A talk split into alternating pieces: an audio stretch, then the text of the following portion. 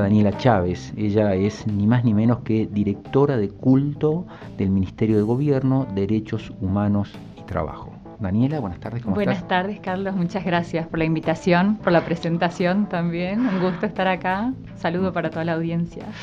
Bueno, realmente mm, muy importante tu presencia. Me, habíamos hablado hace un tiempo y, me siento contento, feliz, honrado con, que estés acá con nosotros. Gracias, muchas gracias. Para nosotros, bueno, desde la dirección celebramos estos espacios y estas oportunidades para hablar un poco, para poder hablar y visibilizar eh, y hablar fundamentalmente de la enorme diversidad religiosa que tiene la provincia y para contarte y poner un poquito en contexto y a la gente que por ahí no, no, tiene conocimiento de, la existencia de la dirección, que es lo que hace una dirección de culto dentro del gobierno de la provincia. Bueno, además de esta visibilización, e identificación de, las distintas organizaciones basadas en la fe que hay en la provincia, eh, tiene también lo que es, gracias a un convenio que existe en Cancillería, vos sabés que en nuestro país, nuestro Ministerio es de Relaciones Exteriores, Comercio Internacional y, culto. Exacto. Entonces, gracias a un convenio que tiene la provincia desde el 2012 con Cancillería, con la Secretaría de Culto específicamente, la provincia de Salta es mesa de enlace y podemos recibir en la oficina, en la dirección de culto, los trámites para la inscripción al Registro Nacional de Culto. Que te cuento, Carlos, que todas aquellas este, organizaciones religiosas que no pertenecen a la Iglesia Católica Apostólica Romana, existe una ley en la Argentina que es de la década del 70, muy vieja ya y que merece actualizaciones, que ese es otro tema, después lo charlamos si querés, han habido distintos eh, proyectos, pero se les debe una, una revisión y, una nueva ley de culto y siempre se trabaja y por X motivo siempre queda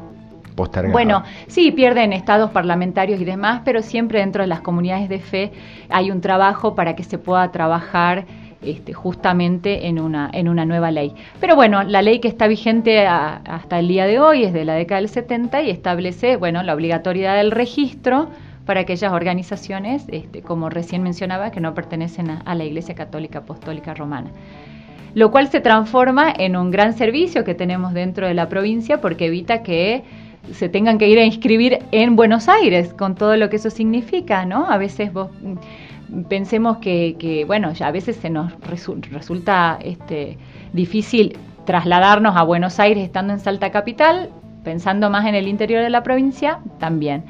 Así que em, yo como siempre digo es como el núcleo duro que tiene la oficina y es el trámite a disposición, que es totalmente gratuito em, y se puede hacer. Se hacen todos los trámites inherentes eh, a este registro. Y existe que también para aquellos que sean curiosos, si uno se mete en la página de Cancillería hay un buscador, vos pones Salta y te aparecen todas las eh, organizaciones religiosas que están eh, inscriptas en la provincia, que actualmente son más de 500. Qué interesante, mira vos. Sí. Mira vos. Bueno, yo, a, ver, es un tema súper sensible que a mí me despertó mucha curiosidad siempre, ¿no? Porque yo creo que las personas, eh, por más que lo, lo escondamos o en cierta manera lo neguemos, muchas veces tenemos esta cuestión de, resolver nuestra cuestión de la creencia, de nuestra fe, dónde está, hacia dónde vamos. Hay gente que te dice, eh, yo creo pero no voy a misa, yo soy de esta religión, yo soy de esto. Digamos, creo que todo el mundo, eh, hay una parte de, ahí en lo más profundo del alma que busca una explicación a todas las cosas y tiene que ver con las religiones, con los credos, con el culto. Quiero ser muy respetuoso y cuidadoso con cada palabra que digo porque tengo este, por ahí miedo a equivocarme. Pero bueno, eh, he visto con, el paso del tiempo, digamos, una suerte de multiplicidad de, credos, de religiones que, han ido apareciendo. Em, ¿qué, los, qué, qué, convierte a todos, eh, a todos ellos en eh, legítimos o no? Eh, ¿Qué dice la ley? ¿Qué dice la provincia? ¿Qué, eh, ¿Cuál es tu trabajo específico con respecto a cuando alguien viene a decir, bueno, yo creo en esto, en esto, en esto y vengo a presentarme? ¿no? no, sé si se entiende, no sé si se entiende, perdón. Pero, y antes que nada, eh, tomando un poco lo que comentás vos de, no querer equivocarse o sensible, no, me parece que hay que hablar. Eh, las cuestiones de fe son transversales, el ser humano siempre busca las respuestas trascendentales a las grandes preguntas que no tienen respuestas de la vida. Tal cual. ¿no? Em, nosotros dentro de la dirección, a ver, y esto es importante en cuanto siempre a la búsqueda y la igualdad de derechos, una persona tiene el mismo derecho de profesar el culto, porque tenemos libertad de culto en la Argentina, que lo desee, así como aquella persona que no cree en nada, digamos. Eso es muy importante, ¿no? Porque también tener en claro em, estas cuestiones eh, aporta a la claridad y al respeto y a la diversidad y al vivir en convivencia. nosotros desde la dirección, por ejemplo, eh, no usamos el término tolerancia, creemos que mm, tolerar es con los dientes apretados. Hasta que pasa algo, te tolero y después no te tolero más y ahí qué pasa, ¿no? Entonces siempre buscamos una mirada más pluralista desde el entendimiento y desde la escucha, el respeto al otro. Y respondiendo lo, lo que vos decías, a ver, Em, el ámbito del registro de culto, como decía, como bien lo decía, es nacional, es, es competencia nacional el tema del registro nacional de culto. Pero a ver, existen, tenemos las religiones tradicionales. Si vamos a hablar, por ejemplo, del cristianismo, tenemos distintas denominaciones de cristianos. De hecho, en Salta tenemos, aparte de la Iglesia Católica Apostólica Romana, por supuesto, la Iglesia Cristiana Ortodoxa, ¿sí? Y después está la Iglesia, por ejemplo, Metodista, que también es evangélica, pero es cristiana también. Entonces, también a veces hay un desconocimiento de todo este abanico que hay de iglesias que son tradicionales, ¿sí? Dentro del mundo evangélico es muy diverso, es muy amplio, ¿sí? Está la iglesia anglicana con presencia en la provincia desde hace muchísimo tiempo, ¿sí? Entonces está bueno empezar a mirar esa diversidad y a preguntarnos. Por eso hay que hablar de religión desde el sentido, desde el conocimiento y hasta una cuestión de cultura general, me parece a mí, y es lo que, lo que llevamos adelante dentro de, de la dirección. Y después, retomando eh, también la, pregunta. Siempre hay algunos lineamientos generales, hay que cumplir con determinados requisitos que pide, eh, vuelvo al Registro Nacional de Cultos, como lineamientos y características generales de la doctrina, se les consulta dónde es el lugar de culto central. Em, bueno, distintas cuestiones que hacen quiénes son la máxima autoridad. A veces puede no coincidir la máxima autoridad espiritual con este em, la, autoridad civil. Exacto. Porque ¿qué es lo que pasa? Hablando y retomando también el tema de la ley de culto, hoy por hoy en Argentina las organizaciones religiosas se deben constituir como simple asociación o como asociación civil, que no les es propio tampoco, porque son organizaciones religiosas. Eh, se deben constituir como un club, eh, y de repente, eh, digamos, tienen otras, otras especificidades, ¿no es cierto?, propias de cada organización. Entonces, en eso también es un poco la demanda de rever y, hay poder. Una, hay una guía por parte de ustedes, quiero decir, cuando, cuando viene un grupo de personas que profesa una determinada creencia, hay un hay un lineamiento, una guía que ustedes Sí, hay un registro, claro, hay unos requisitos, perdón. Exactamente. Más allá de eso, usted ustedes de alguna manera hacen un trabajo de guía, por así decirlo, con respecto a, cómo eh, establecerse, de cómo comunicarse con la comunidad y demás, o ustedes se limitan, o desde el Estado, digámoslo, no quiero hablar tan genéricamente, se limitan a tomar el registro, decir, bueno, sí, perfecto, ustedes existen, eh, hagan lo que les parezca o hagan lo que quieran. ¿Cómo, ¿Cómo sigue el camino, digamos, después, una vez que viene un grupo, un nuevo grupo de personas. ¿Se entiende la pregunta? Sí, sí, sí, se entiende. Bueno, a ver, la obtención, una vez que uno tiene el registro de culto, bueno, puede funcionar y se entiende que va a ser, van a llevar adelante las actividades que han descrito que van a hacer dentro de esos requisitos, del requisito que se les consulta cómo. Entonces, a ver, y como vuelvo a lo mismo, esto es importante porque la provincia en sí no tiene injerencia directa en el registro porque es nacional. En cuanto al asesoramiento y demás, sí. A ver, el Estado no les dice cómo manejarse y cómo llevar adelante su comunidad de fe porque no correspondería. Tiene que ver con la libertad de culto, justamente. Exactamente, pero se entiende precisamente de acuerdo la corriente a la que pertenezca dentro de la religión, porque dentro de cada religión hay distintas corrientes también que puedan llevar adelante su culto, ¿sí? Entonces, eso es lo que, lo que, lo que se pide básicamente. Si recién te enganchás con Radio Festa, son las 3 menos 10 de la tarde, te cuento que estamos en diálogo con la señora Daniela Chávez. Ella es exactamente, lo voy a leer, directora de culto del Ministerio de Gobierno, Derechos Humanos y Trabajo. Em, te tengo que hacer una pregunta que me resulta sumamente importante para mí y es esto, ¿no? Con las personas normalmente recurrimos a las cuestiones religiosas, de fe, para suplir de alguna manera algún vacío espiritual que tengamos, alguna cuestión eh, muy dolorosa, muy, muy difícil, de, que, hace que nuestra vida sea muy difícil.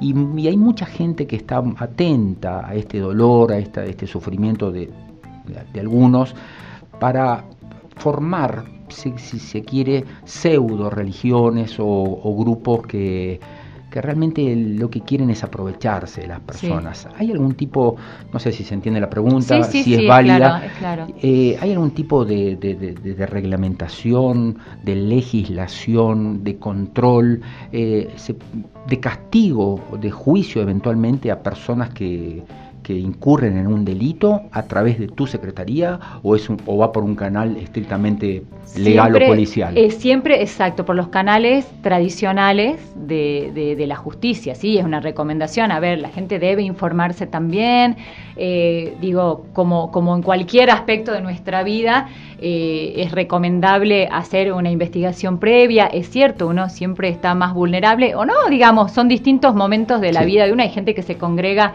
en determinadas comunidades de toda la vida, hay veces que se cambia.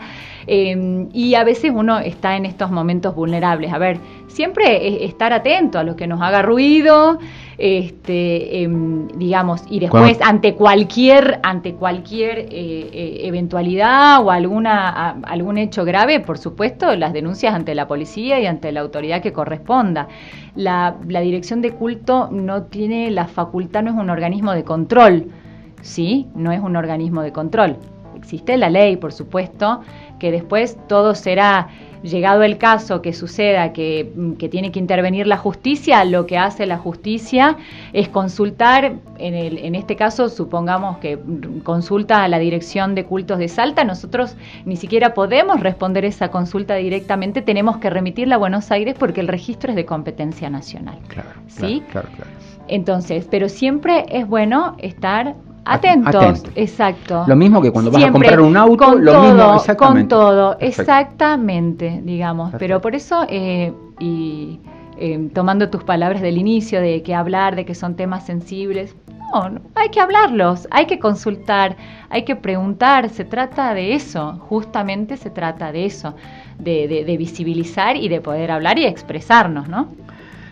Tengo en mis manos un libro eh, escrito por quien tenemos en este momento aquí invitado en Radio Festa, que es Una mirada a la diversidad religiosa en Salta, ¿eh? por Daniela Chávez, eh, impreso por Mundo Editorial, que nos trajo acá de regalo, así que muchísimas gracias Daniela. Por favor.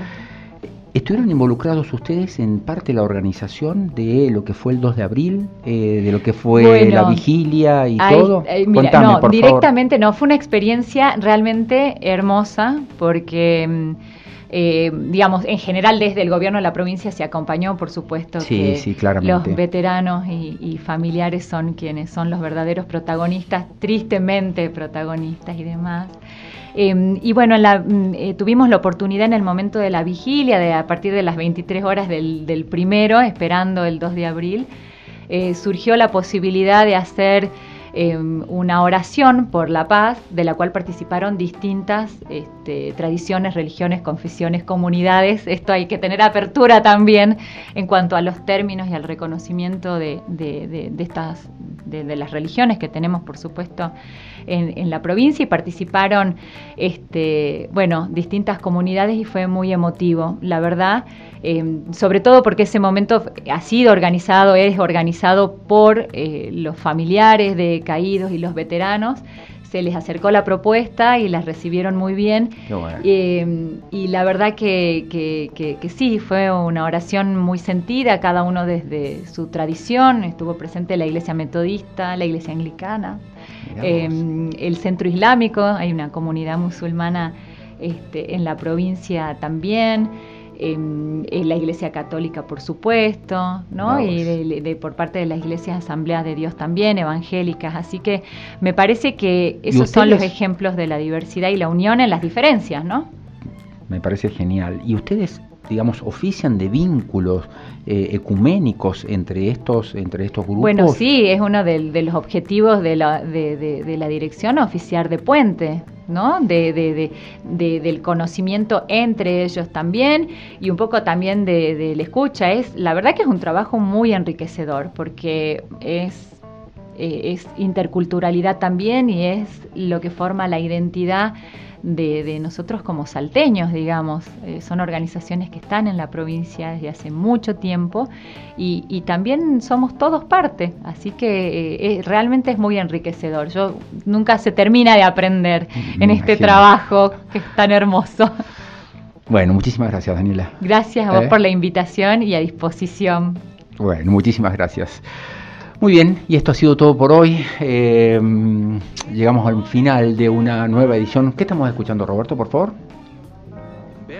Ah, justamente, Somebody to Love de Mark Martel. Te contamos ya que va a estar aquí en Buenos Aires. ¿eh? Ha tenido el visto bueno del mismísimo Brian May y es una voz privilegiada muy muy parecida a la del mismísimo Freddie Mercury. Bueno, escuchamos muchísima música, Moody Waters, nacido allá por 1913, escuchamos algo de los Grammys de anoche, escuchamos bueno tantas cosas en la primera parte de nuestro programa, nuestra columna vertebral, que es este idioma ¿eh? universal que es la música que nos une y que nos lleva de acá para allá, siempre con un disparador con efeméride. Y también otro idioma universal es la fe. Eh, es la creencia y para eso le tuvimos ni más ni menos que a Daniela Chávez, eh, que es directora de culto de la provincia.